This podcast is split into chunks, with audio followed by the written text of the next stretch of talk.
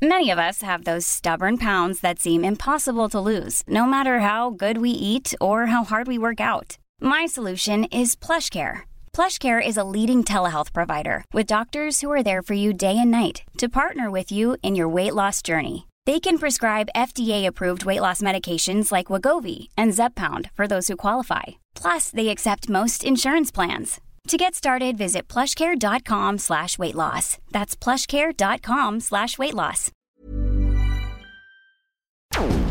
Porque el mundo actual no se entendería sin la economía y los negocios. Acompaña a Mario Maldonado, el columnista de negocios más joven y objetivo del periodismo financiero, en su programa Bitácora de Negocios.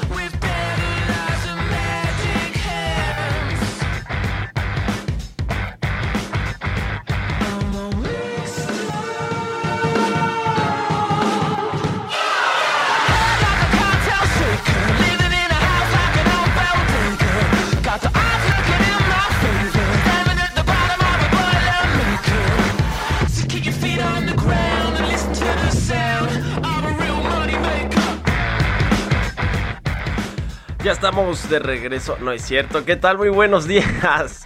Soy Mario Maldonado, bienvenidos a Bitácora de Negocios. Son las 6 de la mañana con 4 minutos, tiempo del centro de México. Estamos transmitiendo en vivo desde la Ciudad de México, aquí en la cabina del Heraldo Radio. Saludamos con mucho gusto a quienes nos escuchan a través de la 98.5 de FM aquí en la capital del país, en Guadalajara, Jalisco por la 100.3 de FM y en Monterrey, Nuevo León por la 99.7 de FM. Comenzamos este viernes 3 de septiembre del 2021 con un poco de música. Muy rockeros, ahora se puso aquí Jesús Espinosa, el productor, ¿no? ¿Qué opinas, mi querido Quique? Demasiado rockero. Estamos escuchando a una banda inglesa que se llama Royal Blood y esta canción se llama Boilermaker. Esta eh, banda es un dúo británico de rock que se formó en, en Brighton y bueno, pues es una mezcla de garage rock y blues rock y esta canción se llama Boilermaker. Muy rockero para un viernes, mi querido Chucho, pero bueno, vamos a escuchar esta canción este viernes y vamos a entrarle ahora sí a la información. Hablaremos con Roberto Aguilar, como todos los días, los eh, temas eh, financieros más relevantes y cómo cierra la semana también en eh, cuestiones de los mercados financieros. Crece la ansiedad en los mercados globales por la nómina laboral en Estados Unidos. El primer ministro de Japón anuncia retiro anticipado, las bolsas celebran. El secretario de Hacienda quiere contar una narrativa diferente. Ayer estuvo en un foro de Moody's, Rogelio Ramírez de la O. Habló de varios temas que tienen que ver con los mercados, con las calificadoras, con petróleos mexicanos, con el paquete económico del próximo año. Le vamos a platicar y hablaremos de todo esto con Roberto Aguilar. Vamos a hablar también con Jorge Armijo, asociado del Consejo Mexicano de Asuntos Internacionales. México se recupera en exportaciones y se mantiene como el primer socio comercial de los Estados Unidos. Eh, sin embargo, parece ser que pues eh, México puede aprovechar todavía mucho más el TEMEC, el acuerdo comercial con Estados Unidos y Canadá. Vamos a hablar eh, también con Lorenzo Roel Hernández, presidente de la Comisión Laboral del Consejo Coordinador Empresarial. Las autoridades financieras piden a las OFOMES mantener créditos para las pequeñas y medianas empresas. Vamos a entrarle también un poco al tema del outsourcing, qué está pasando ahí con esta entrada en vigor del nuevo marco legal en materia de subcontratación laboral que pues las empresas eh, pudieron ampliar un mes más hasta septiembre, eh, hasta este mes, la entrada en vigor de este nuevo marco jurídico y regulatorio. Y bueno pues parece ser que no va a haber nueva prórroga y las empresas tienen que ajustarse a lo que les mandata la nueva ley federal del trabajo y todos los cambios que hay en, materia fiscal. Y vamos a hablar también como todos los viernes con Emilio Saldaña, el piso, viene aquí a la cabina del Heraldo Radio, platicarnos sobre lo más relevante de la información tecnológica y de innovación en, lo que pues eh, ha sido esta semana. Eh, así que quédense con nosotros aquí en Bitácora de Negocios. Se va a poner bueno y ya es viernes, por fin viernes. Son las 6 con 7 minutos y vamos a ir ahora con el resumen de las noticias más importantes para comenzar este día con Jesús, el rockero Espinosa.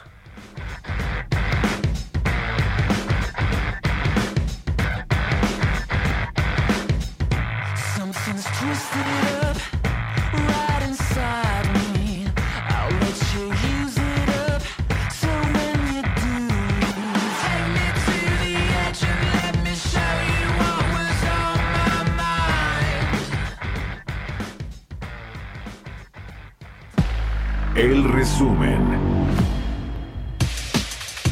Fiscalía General de la República publicó este jueves el acuerdo reparatorio entre Alonso Ancira y Petróleos Mexicanos. El acuerdo advierte que si se incumplen las garantías, la empresa productiva del Estado y Pemex Transformación Industrial pueden solicitar que se reanude el proceso penal contra el dueño de Altos Hornos de México por operaciones con recursos de procedencia ilícita. Rogelio Ramírez de la O, secretario de Hacienda, señaló que si bien el gobierno quiere seguir apoyando a Petróleos Mexicanos, no buscará cambiar la ley para garantizar directamente la deuda de la compañía. Explicó que es un cambio constitucional y que es tarde para hacer esos cambios. En entrevista en Noticias de la Mañana, Carlos Salazar, presidente del Consejo Coordinador Empresarial, adelantó que prevé que más de 3 millones de trabajadores subcontratados hayan pasado a un modelo formal, aunque afirmó que todavía hay algunos que están en proceso del cambio, a pesar de que el miércoles 1 de septiembre se cumplió el plazo para cumplir la ley. Eh, los problemas que se habían detectado a través de la subcontratación se, se tendrán que eliminar, sobre todo el que se registre a los trabajadores con un una cantidad en el seguro social menor a lo que realmente ganan, tengamos este, pues claridad total del registro de los trabajadores que se, que se tengan y bueno, eh, esto continuará, no es de que se cierre ya la ventanilla y no se pueda hacer. La Secretaría de Hacienda anunció cuatro cambios. A través de un comunicado informó que al frente de la unidad de coordinación con entidades federativas se designó a Fernando Reynor Vaca Rivera, nombramiento que ya fue enviado por el Ejecutivo al Congreso para su ratificación. Para dirigir la unidad de crédito público y asuntos internacionales se nombró a María del Carmen Bonilla Rodríguez. Como titular de la unidad de banca, valores y ahorro se nombró a Alfredo Federico Navarrete Martínez y en la unidad de seguros, pensiones y seguridad social se nombró a Héctor Santana Suárez. Juan Pablo Graf Noriega, presidente de la Comisión Nacional Bancaria y de Valores, indicó que a pesar de que algunos países ya han implementado una moneda virtual, México debe mantenerse separado hasta que ese mercado se estabilice. Indicó que es necesario aprovechar lo mejor de ese mercado, la tecnología y tratar de llevarla a otros ámbitos, pero hay que tener mucho cuidado con la compra-venta que se hace de eso. Bitácora de negocios en El Heraldo Radio. El editorial.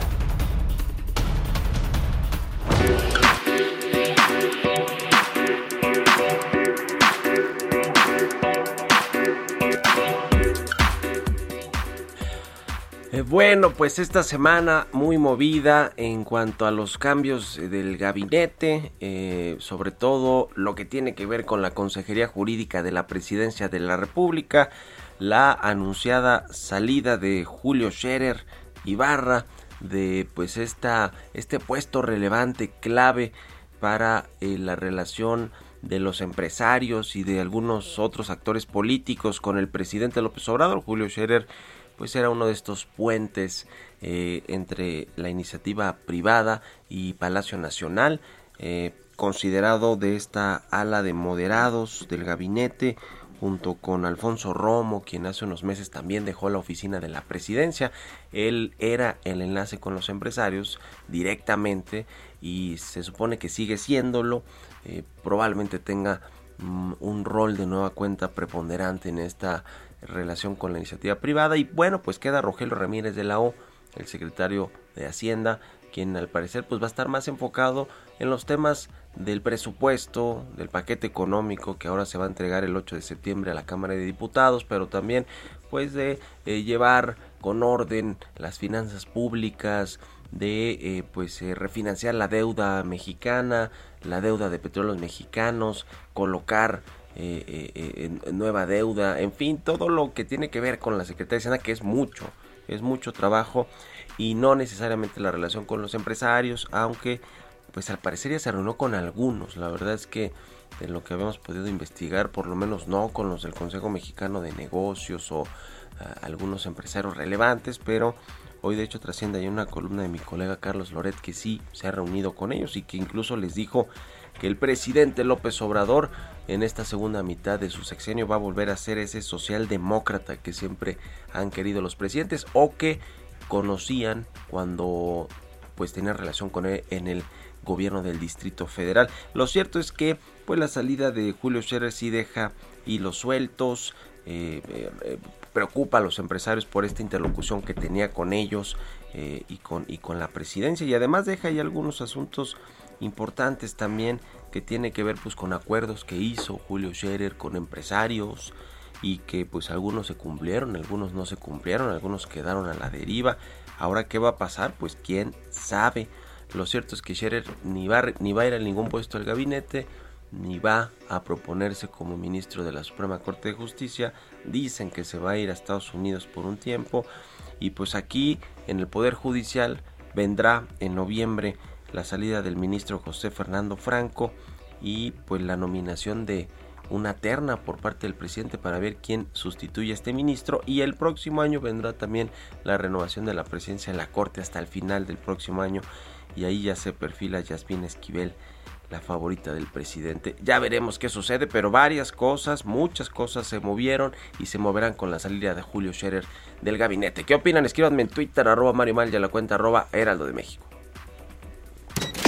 Economía y mercados. Roberto Aguilar ya llegó a la cabina del Heraldo Radio. ¿Cómo está Robert? Buenos días. ¿Qué tal Mario? Me da mucho gusto saludarte a ti y a todos nuestros amigos. Pues fíjate que el- todos los mercados atentos al tema de, la, de los datos del empleo, específicamente la nómina no agrícola en Estados Unidos. ¿Y por qué?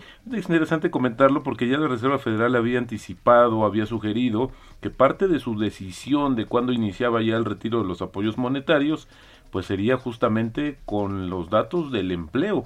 Así es que por eso le está dando mucha importancia justamente eh, el mercado a esta situación y ya desde la semana pasada el presidente de la Reserva Federal Jerome Powell pues anticipó algunas cuestiones que podrían que se interpretaron como que todavía no tiene el Banco Central de Estados Unidos la intención de iniciar este proceso o este cambio de tendencia y lo cual favoreció a las bolsas eh, pues prácticamente de todo el mundo incluyendo la mexicana, que por cierto por ahí hay unos datos interesantes Mario, a ver si los contamos más tarde, de cuántos niveles récord e históricos ha tenido la bolsa mexicana de valores en los últimos años. Y bueno, te decía que los mercados bursátiles se mantenían cerca de su máximo histórico y el dólar se hundía hasta un mínimo de un mes, favoreciendo a las monedas emergentes encabezadas por el peso mexicano, mientras los inversionistas atentos a los datos laborales de Estados Unidos, un elemento que sumará las, que sumarán a los escenarios de cuándo la Reserva Federal comenzaría el retiro de estímulos monetarios. Se espera que las nóminas no agrícolas en Estados Unidos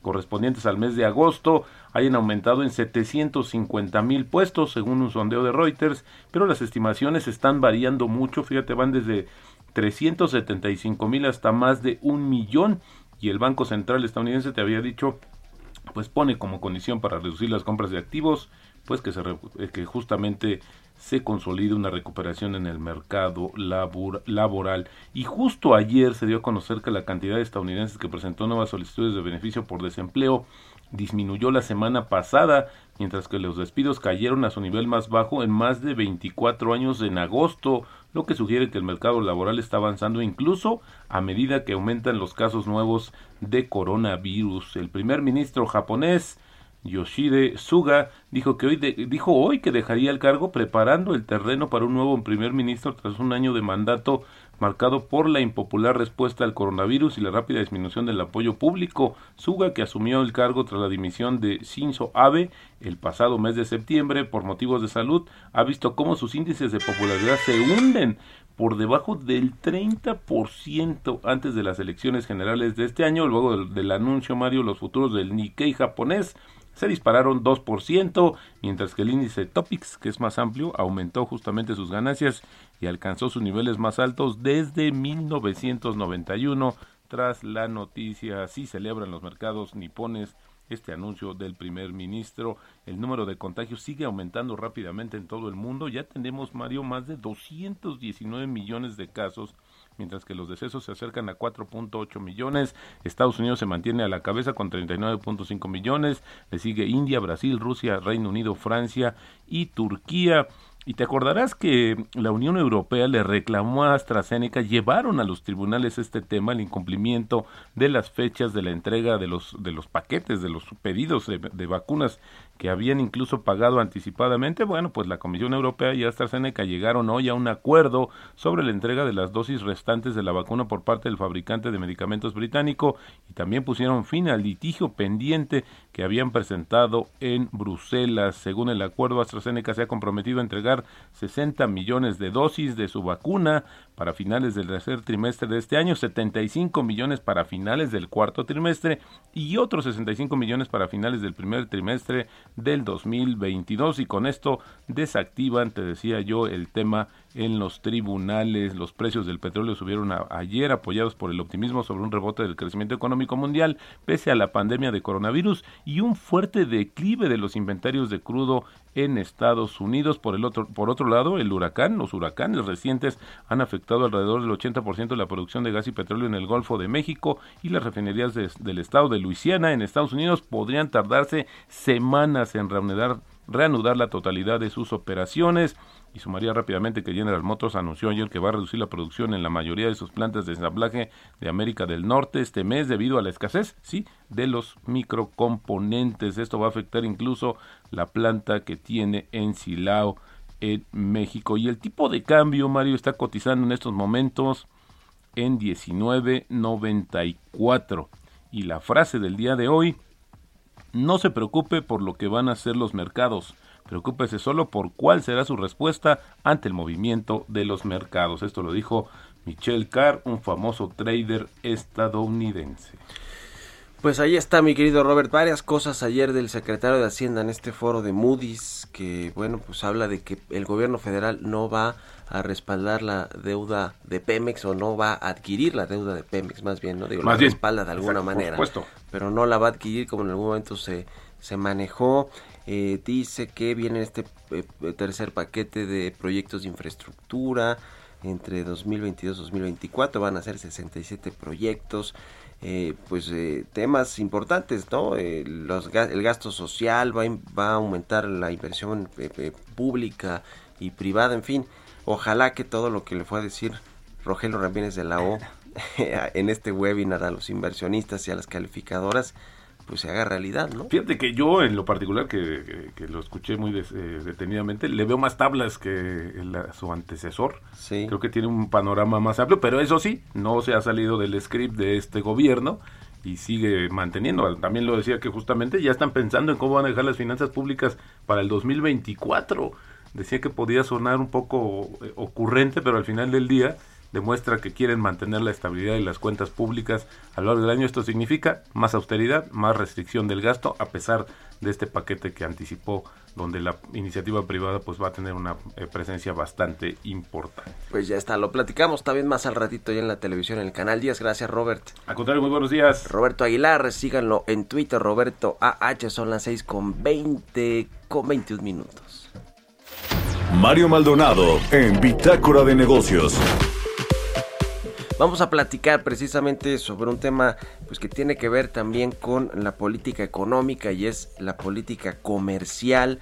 Eh, las exportaciones ya se están recuperando. México se mantiene como el principal socio comercial de los Estados Unidos y vamos a analizar esto con Jorge Armijo, asociado de Comexi. Jorge, ¿cómo estás? Muy buenos días. Bueno, no tenemos la conexión todavía con Jorge Armijo, pero eh, le decía que México recuperó de enero a julio de este año pues parte de lo que había perdido eh, el año pasado en cuanto al total de importaciones a Estados Unidos, eh, también el asunto de las exportaciones está eh, recuperándose de forma importante, es un motor muy relevante para la economía mexicana. Ya recuperamos a Jorge. Jorge, te preguntaba sobre este tema de las exportaciones y de México que se ha mantenido como principal socio comercial con los Estados Unidos. Sí, muchísimas gracias, Mario. Buen día.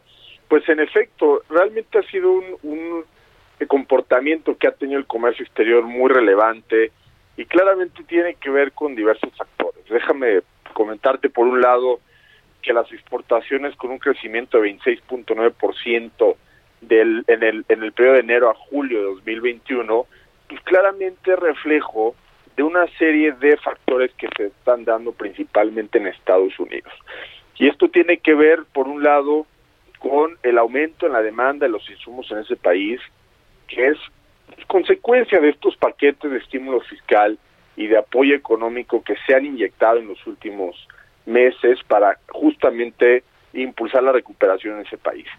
Y en ese sentido, México se ha posicionado no solo como su principal proveedor, sino como su principal socio comercial de, en, en varios en varios meses, ¿no? Y desplazando, por supuesto, a China como como lo era antes su principal socio comercial, lo cual también pues tiene consecuencias derivado de la competencia estratégica que tienen ambos países y no hay que olvidar que China actualmente, perdón, Estados, Estados Unidos tiene impuestos sobre China eh, una serie de restricciones comerciales que justamente están permitiendo que México se posicione, ¿no? Y por el otro lado, las importaciones en México también están teniendo un comportamiento sumamente eh, relevante. Esto tiene que ver con que en la medida en que hay más exportaciones, pues aumentan las importaciones. Y este desempeño claramente apoya la productividad en el país y eso en, en, en, consecuentemente va a tener impacto en el desempeño del Producto Interno Bruto, que ya lo comentaba la CEPAL a inicios de la semana con su nuevo estudio, pues que será un crecimiento del 6.2% sí. para este año, ¿no? Uh -huh. Pues sí, ahí están, ahí están los datos y México ha peleado duro también con, con China y con Canadá para convertirse en este principal socio comercial le ha favorecido de alguna manera también toda esta recomposición de las cadenas productivas eh, a nivel global y la atracción de algunas inversiones. México pues está pegadito a Estados Unidos, es un país atractivo también por esa eh, cercanía con los Estados Unidos y, y bueno pues veremos si, si el TEMEC lo sigue apoyando. Justo, el propio TEMEC también ha sido un factor fundamental en sentido al comercio y la inversión en la región principalmente, pero por supuesto México como este eslabón clave, sí. que hay que decirlo, México es un país sumamente atractivo para Estados sí, Unidos. Sí, es... sí, Jorge, nos agarra la guillotina, te agradezco mucho estos minutos, un saludo y vamos a la pausa.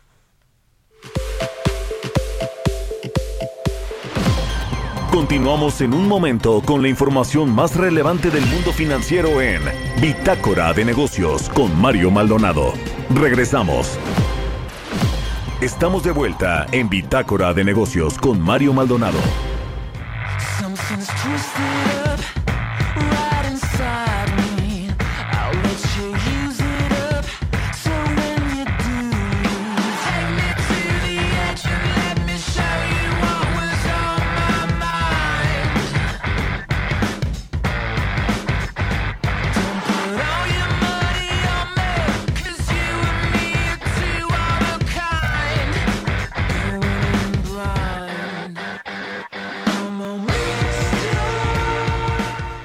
Ya estamos de regreso aquí en Bitácora de Negocios. Son las 6 de la mañana con 30 minutos, tiempo del centro de México. Y regresamos escuchando esta banda inglesa que se llama Royal Blood que dice Jesús Espinosa, aquí el productor, que se escucha como Pearl Jam. Yo creo que no, aunque bueno, pues es una, ban- una banda de garage rock y blues rock. Royal Blood y la canción se llama Boiler Maker. En fin, bueno, regresamos con esta canción, con un viernes rockero aquí en Bitácora de Negocios y nos vamos así al resumen de la segunda parte, la segunda mitad del programa, vamos a escucharlo. Lluvioso además, nos recuerda justamente Inglaterra, estamos platicando aquí, ¿verdad? Cuando vivía aquí el de los controles en eh, Londres y pues dice que estos ya le recuerdan mucho eso. Pero bueno, vámonos, Kike, ahora sí, al resumen de la segunda mitad de Bitácora de Negocios.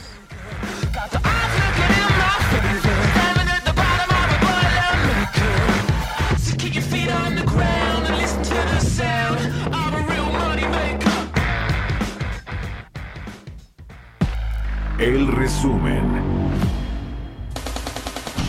De acuerdo con datos de la Secretaría de Economía, al cierre del primer semestre de 2021, la inversión extranjera directa en el sector minero sumó 2.496 millones de dólares. Este monto significó un aumento de 160% comparada con el mismo periodo de 2020. Debido a la falta de semiconductores y que sigue afectando la producción automotriz en el país, General Motors informó que realizará paros técnicos en tres plantas en México del 6 al 13 de septiembre por falta de estos componentes.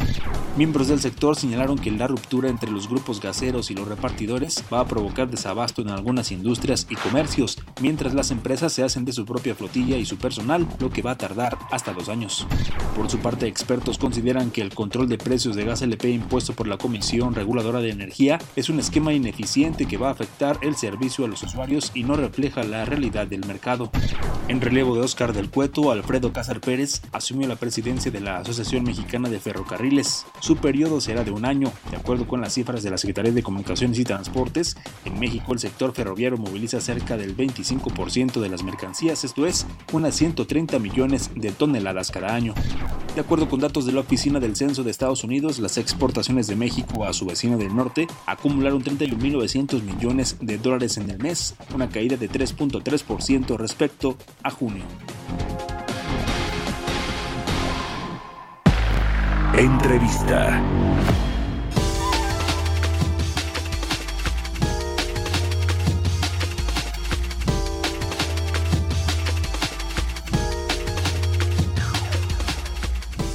Bueno, varios temas en materia laboral. Por supuesto, el más relevante actualmente es esta entrada en vigor de la nueva reglamentación, el marco legal de el outsourcing, la subcontratación laboral. Cambiaron pues de varias leyes, la ley del seguro social, la ley del Infonavit, la ley del ISR, el código fiscal. Ahora pues es, eh, eh, digamos, tiene sanciones muy altas eh, quien contrate a eh, trabajadores que no están registrados ante el IMSS con su salario real. eh, y, y- otras cosas, incluso es un delito pues que eh, amerite eh, la prisión eh, quien utiliza estas prácticas. Eh, después de todo esto, pues los empresarios tuvieron un mes adicional para poner en marcha todas eh, estas eh, pues regulaciones y lo cierto es que todavía faltan varios trabajadores de estos más o menos 4.5 millones de trabajadores en esquemas de outsourcing de regularizarse y también eh, muchas de estas eh, más de 100 mil empresas prestadoras de servicios de terciarización pues en e incluirse en estos padrones o en este padrón de la Secretaría del Trabajo. Para entrar a todos estos temas y algunos otros en materia laboral, saludo con mucho gusto a Lorenzo Roel Hernández, eres presidente de la Comisión Laboral del Consejo Coordinador Empresarial. Lorenzo, ¿cómo estás? Muy buenos días. Hola Mario, con el gusto de saludarte a ti y a tu público de Heraldo Radio. ¿Cómo está el asunto del outsourcing? Ya hablaba yo pues eh, de los trabajadores que todavía no han sido eh, regularizados, vamos a llamarlo así, ni las empresas prestadoras de servicios, pues todas ya registradas en este padrón eh, eh, del, eh, la Secretaría del Trabajo. Sí, Mario, eh, si me permites eh, primero explicar las, las dos consecuencias de, de, de la reforma. Una, como sabes, al prohibirse la subcontratación de personal, lo que ocurrió es que se integraran las personas que trabajaran tanto en las prestadoras de servicios de personal de los grupos empresariales, que como sabes se conocen con el anglicismo insourcing, y la otra, las personas que prestaban servicios eh, externos, conocido como outsourcing, pues también se integró este personal a las empresas eh, productivas. En ese sentido, la verdad es que la mayoría de los casos, ese personal ya se ha, integrado a las empresas productivas y con ello el sector empresarial ha cumplido el compromiso que establece la, la reforma. La otra problemática que, que bien señalas es que aun y cuando el legislativo extendió la entrada en vigor del primero de agosto al primero de septiembre, eh, el tema actual es este registro de personas que prestarán servicios, obras especializados ante la Secretaría de Trabajo en la plataforma que se conoce como como como REPSE. Es- esta es la, la problemática y sobre todo el gran alcance que tiene de quien no se registre.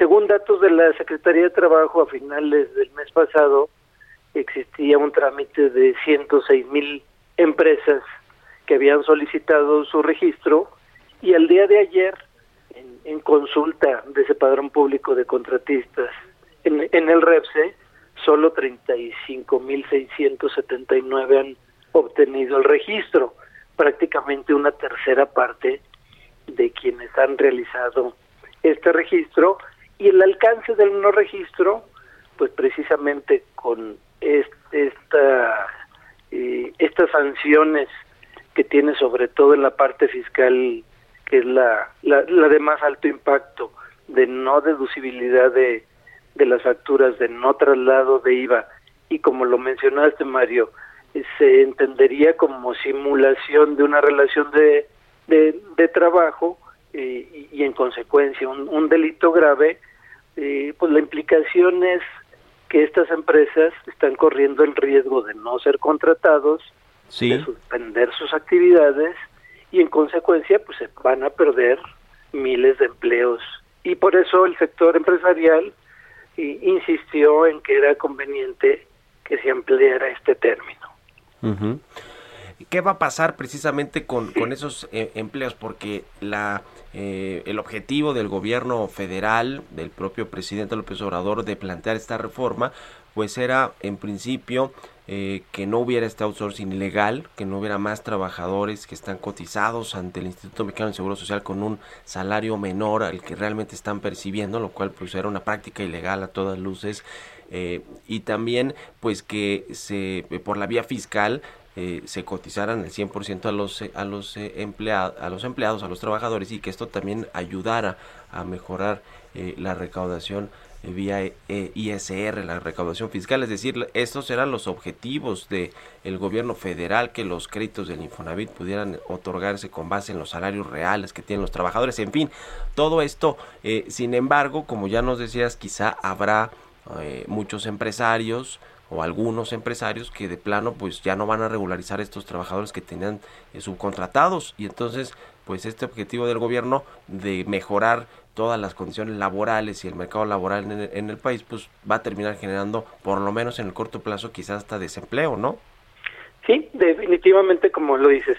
La, la primera parte, y, que era la intención de- de la reforma, como te comenté, prácticamente ya, ya está cumplida, ¿no? Inclusive datos de la propia Secretaría de Trabajo y del Instituto Mexicano del Seguro Social, pues han reconocido que inclusive ha habido eh, incrementos considerables en los en, en, en- los registros de aproximadamente un 15%. Por, por ciento.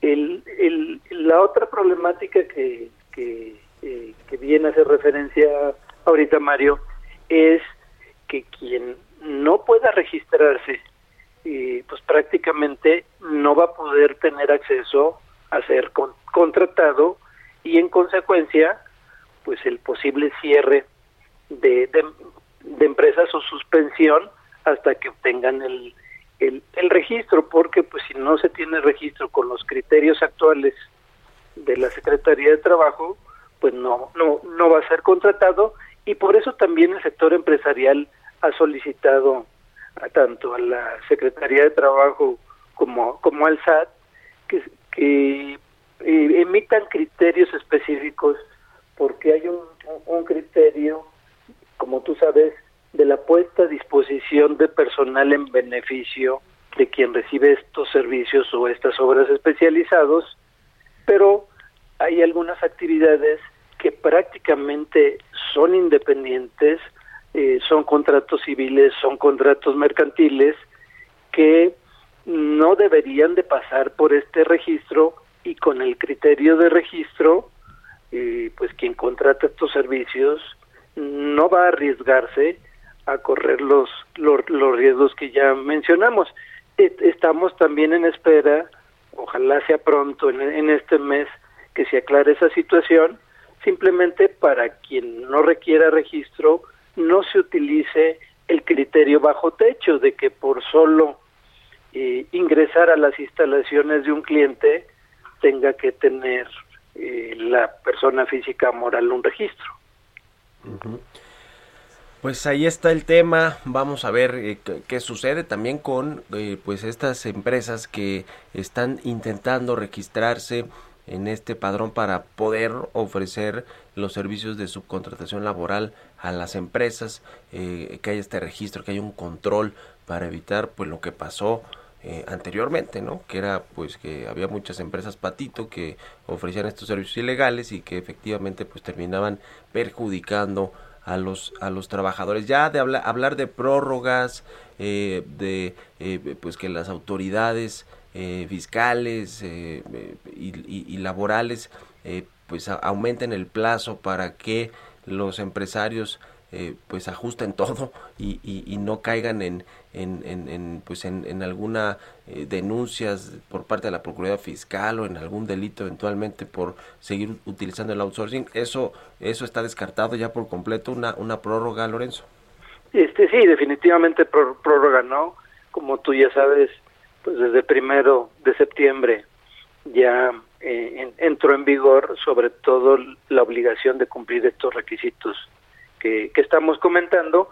Y, yo creo que si pronto tenemos sobre todo esos criterios le van a, le van a dar certeza tanto a quien contrata los servicios o obras especializados como a quien los presta y sobre todo a quien presta ciertos servicios o obras especializados que no es subcontratación, sino una actividad independiente, pues que tengan la certeza que van a poder esa- realizar esa actividad sin requerir un registro del REPSE, porque con estas confusiones, pues también hay medianas y grandes empresas que han tenido que optar por pedirle registro a toda su proveeduría cuando muchos proveedores, precisamente por no ser subcontratación, no deberían de tener este registro y no tener el riesgo de correr con estas sanciones. Vamos a, seguir muy de cerca lo que sucede con las empresas, con los trabajadores, porque la verdad es que es de la mayor importancia que se haya regularizado y que se haya hecho de alguna manera justicia a muchos trabajadores que estaban pues eh, con unas condiciones de eh, laborales que pues no eran las, las óptimas o las que deberían ser las que marca la ley. Sobre todo estos este universo de 4.5 5 millones de trabajadores en esquemas de outsourcing. Vamos a estar muy pendientes y en contacto si nos permite Lorenzo Roel presidente de la Comisión Laboral del Consejo Coordinador Empresarial. Gracias por haber tomado la entrevista y muy buenos días. Con mucho gusto, Mario, y gusto saludarte y a tu público de Heraldo Radio, que tengan muy buen día. igualmente para ti buen día y buen fin de semana son las 6 con 45 vamos con las historias empresariales ¿Aún no te inscribes al reto Actinver? ¿Qué esperas? Aprovecha la oportunidad de aprender y comenzar a practicar en un simulador que recrea los movimientos de la bolsa. Inscríbete antes del 3 de octubre y compite para ganar hasta 500 mil pesos. Retoactinver.com. El verdadero reto es tuyo. Historias empresariales. ¿Qué está pasando en el negocio de los autos nuevos en México? Se incrementó la venta de autos nuevos en 1.4% durante agosto, apenas 1.4%, está lejos de los niveles prepandemia. Nos cuenta de eh, pues este, este tema Giovanna Torres.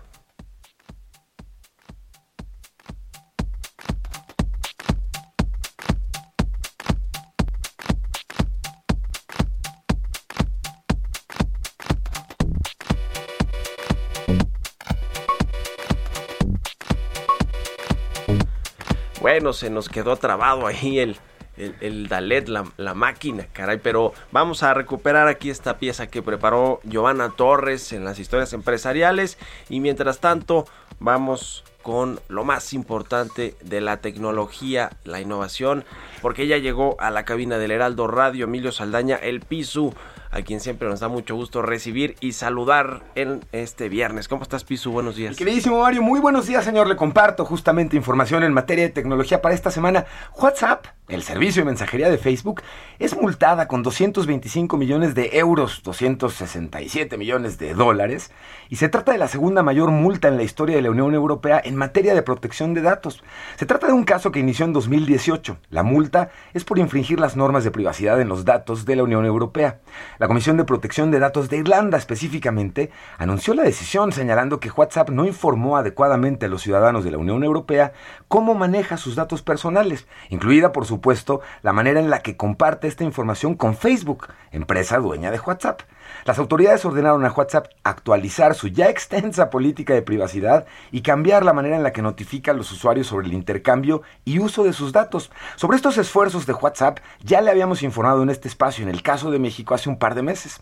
Un portavoz de WhatsApp, por supuesto, informó que no están de acuerdo con la decisión y que van a apelar la decisión y que están comprometidos a brindar un espacio seguro y privado. Y le comentaba, se trata de la segunda multa multimillonaria que impone la Unión, Unión Europea en materia de protección de datos en los últimos dos meses. A finales de julio, la autoridad de Luxemburgo multó a Amazon por una cifra de 746 millones de euros, la más alta que se haya registrado, y la de WhatsApp que le estoy comentando es la segunda más alta, en este caso de la autoridad irlandesa en referencia a materia de protección de datos. Por otro lado, Twitter. ¿Ubica usted lo tóxico que, que, puede volverse en un momento dado esta red social por la forma en la que se expresan o nos expresamos justo, los usuarios? Justo estoy tuiteando que estás aquí en, en, en, tweet, en, la cabina del Heraldo, mi querido Pisu. No, a ver qué hay con Twitter. Es muy interesante. Fíjate que esta semana anunciaron un modo seguro, Mario. Esto con el objetivo de reducir insultos y otras interacciones no deseadas. Y se trata de una función que una vez que nosotros usuarios activemos, va a bloquear por siete días cuentas que la red social, esto es interesante, crea que utiliza lenguaje potencialmente dañino como insultos o comentarios de odio. Adicionalmente, las cuentas que realicen menciones demasiado repetitivas, los stalkers, los que nos están constantemente contactando aunque no les contestemos, podrían ser también penalizadas. Por el momento este modo seguro estará limitado a un pequeño grupo de usuarios elegidos por la compañía y una vez liberado, si queremos bloquear durante una semana la posibilidad de recibir este tipo de comentarios considerados por Twitter como disruptivos, podremos ir a privacidad y seguridad en la configuración de la aplicación de Twitter y ahí la posibilidad de activar este modo seguro.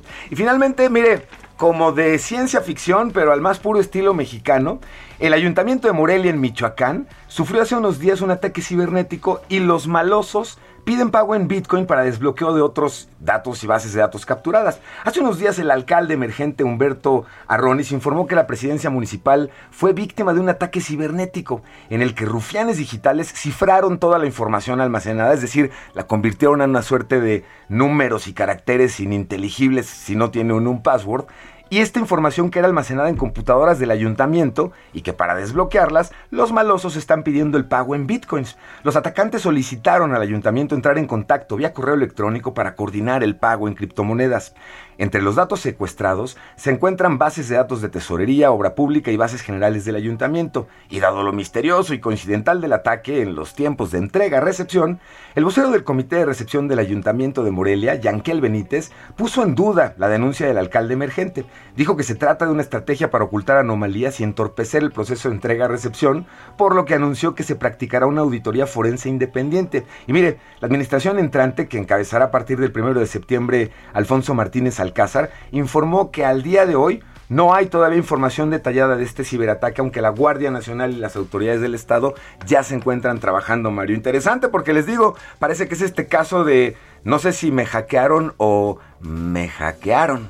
Entonces ya le vamos a dar seguimiento, don Mario. Pues ahí está el tema. Otro asunto de Twitter interesante, Pisu, es que esta red social pues ya va a permitir eh, que se puedan pagar las suscripciones, ¿no? Algunas cuentas, es decir, para que los influencers que tienen sus TikToks y su Sí, sí. eh, Instagram y cosas por el estilo también pues utilicen esta plataforma para tener remuneraciones, ¿no? A los creadores de contenido. La semana que entra platicamos porque hay mucha expectativa hacia las posibilidades que podría esto ofrecer y prácticamente está comenzando las pruebas y liberación de esta opción de monetización. Así que vamos a ver, si no fue en TikTok, pues a ver si es en Twitter, Mario. Pues sí, ya veremos porque Sí, sí, sí. las redes sociales cada vez se convierten pues en esta pla- estas plataformas de eh, información y hay pues eh, influencers desde los que y anuncian cualquier cosa o son influencers de videojuegos o de sectores nichos muy específicos hasta los que se han convertido en sus propias marcas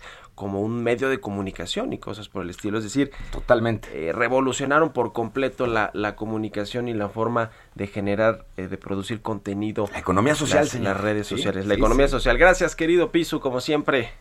Un abrazo. Buen fin de semana, señores. Muy buen fin de semana, Emilio Saldaña, el piso siempre con lo más relevante de la tecnología. Ya recuperamos ahora sí la pieza que preparó nuestra compañera Giovanna Torres sobre el sector automotriz. ¿Qué está sucediendo con la venta de autos nuevos? Vamos a escucharla.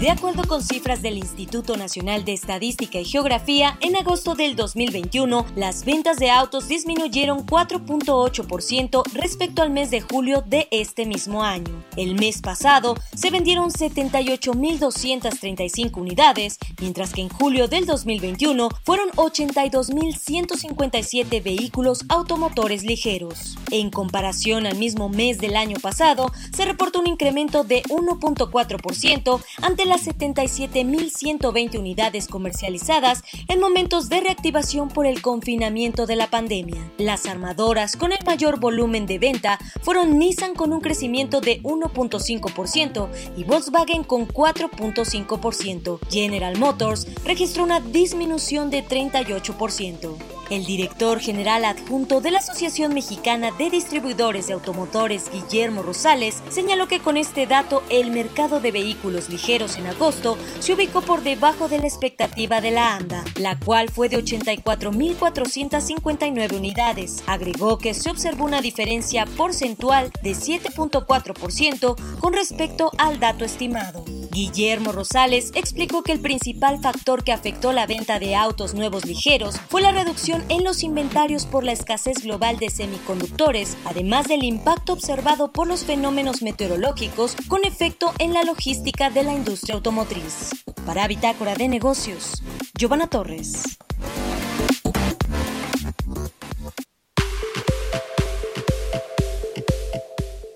Bueno, pues ya casi nos despedimos, entramos ya a la recta final del último minuto de Bitácora de Negocios. Gracias por habernos acompañado este viernes y toda la semana aquí en el Heraldo Radio. Se quedan en estas frecuencias con Sergio Sarmiento y Lupita Juárez. Nosotros nos vamos a la televisión, al canal 10, a las noticias de la mañana de 7 a 9. Y pues nos vemos el próximo lunes. Nos escuchamos aquí en punto de las 6 de la mañana. Que tengan buen viernes, buen fin de semana. Y nos quedamos con las canciones que le gustan aquí a Quique y a Jesús Espinosa también. ¿No? Bueno. Nos despedimos. Pásenla bien. Nos escuchamos el próximo lunes a las 6. Buenos días. hacerlo después de fumar. Ya no tengo nada que buscar, algo fuera de aquí. Tú combinas con el mar, ese bikini se ve fenomenal. No hay gravedad que me pueda elevar, me pones mal a mí. Esto fue Bitácora de Negocios con Mario Maldonado, donde la H suena y ahora también se escucha. Una estación de Heraldo Media Group. Mom deserves the best, and there's no better place to shop for Mother's Day than Whole Foods Market. They're your destination for unbeatable savings, from premium gifts to show-stopping flowers and irresistible desserts. Start by saving 33% with Prime on all body care and candles. Then get a 15-stem bunch of tulips for just $9.99 each with Prime. Round out Mom's menu with festive rosé, irresistible berry chantilly cake, and more special treats. Come celebrate Mother's Day at Whole Foods Market.